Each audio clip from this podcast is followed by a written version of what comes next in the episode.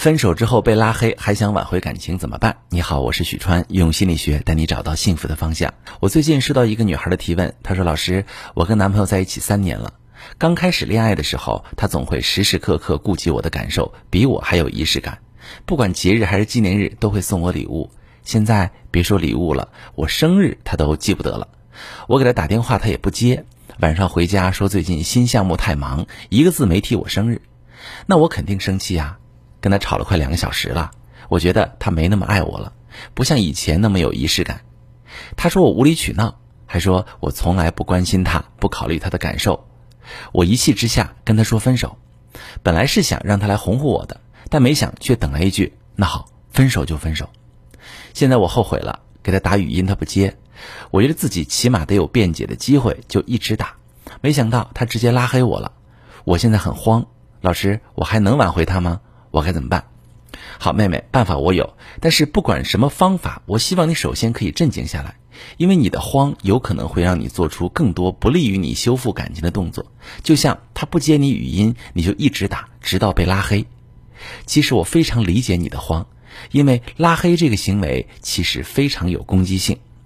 为什么会拉黑你？他不想跟你联系了，他觉得你很不好，他不喜欢你了，所以才拉黑你。大部分和你一样的妹妹都会有这种烦恼，一定是她已经厌烦了我，不想再跟我有任何瓜葛了，我什么都做不了了，因为她已经拉黑我了呀。你这不是一句话给自己判了死刑吗？被拉黑，与其这样自怨自艾，不如想想他为什么这么做。知道你男友怎么想，你才能够在很大程度上控制好你的情绪，为接下来的复合做准备。其实，你男友在拉黑你的时候。他也不好受，只不过他的不好受被更为负面的情绪盖过了。他在用这种方式向你表达他的态度：你现在情绪很糟糕，我不想跟你有接触，你让我很难受、很压抑、很烦躁，我需要一个人的空间。我之所以这样说，是因为拉黑并非不可逆转。不知道你看没看过电影《前任三》，里面于飞和丁点分手之后，拉黑了丁点的微信。但是这并不影响丁点发朋友圈让于飞知道他的信息。知道这一点之后，丁点也愿意在朋友圈跟于飞玩猫和老鼠的游戏。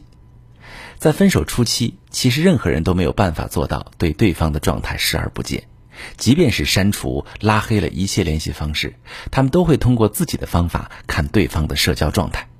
所以，朋友圈的建设就非常关键了。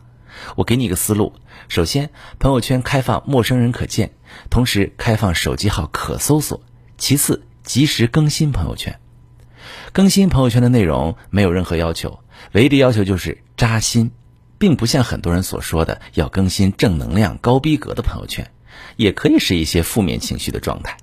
至于发什么，根据你们的状态和双方的性格而定。有时候正能量的状态会让他觉得。你们分手后对你并没什么影响，他也就不心疼你会不会难受了。正视你自己的情绪，即便是不好的情绪发出来，对你也没什么损失。与此同时，尽量不要再打扰他，至少给自己设一个期限，哪怕你想他想的不行，也要尽量克制住找他的冲动。这个不联系的期间，你也可以静下心想想，为什么他说你不关心他。当你试着站在他的角度去思考他的需求是什么、感受是什么的时候，你可能对复合有不一样的感受。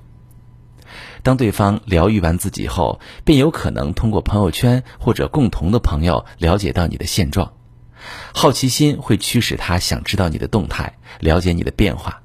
这个时候，你再主动跟他发消息，承认自己的错，向对方道歉，并尊重对方的选择。但仍然希望双方还可以做朋友。这么做的目的是为了让他放下戒备心，但千万别提复合，因为对方现在还处于观望当中。只要先取得联系，就达到了我们的目的。我们每个人都希望被温柔以待，同时我们也得拥有温柔待人的能力。伴侣是自己人生的一面镜子，你怎么对他，他就会怎么对你。当你认真付出的时候，对方也会给予你相应的回应。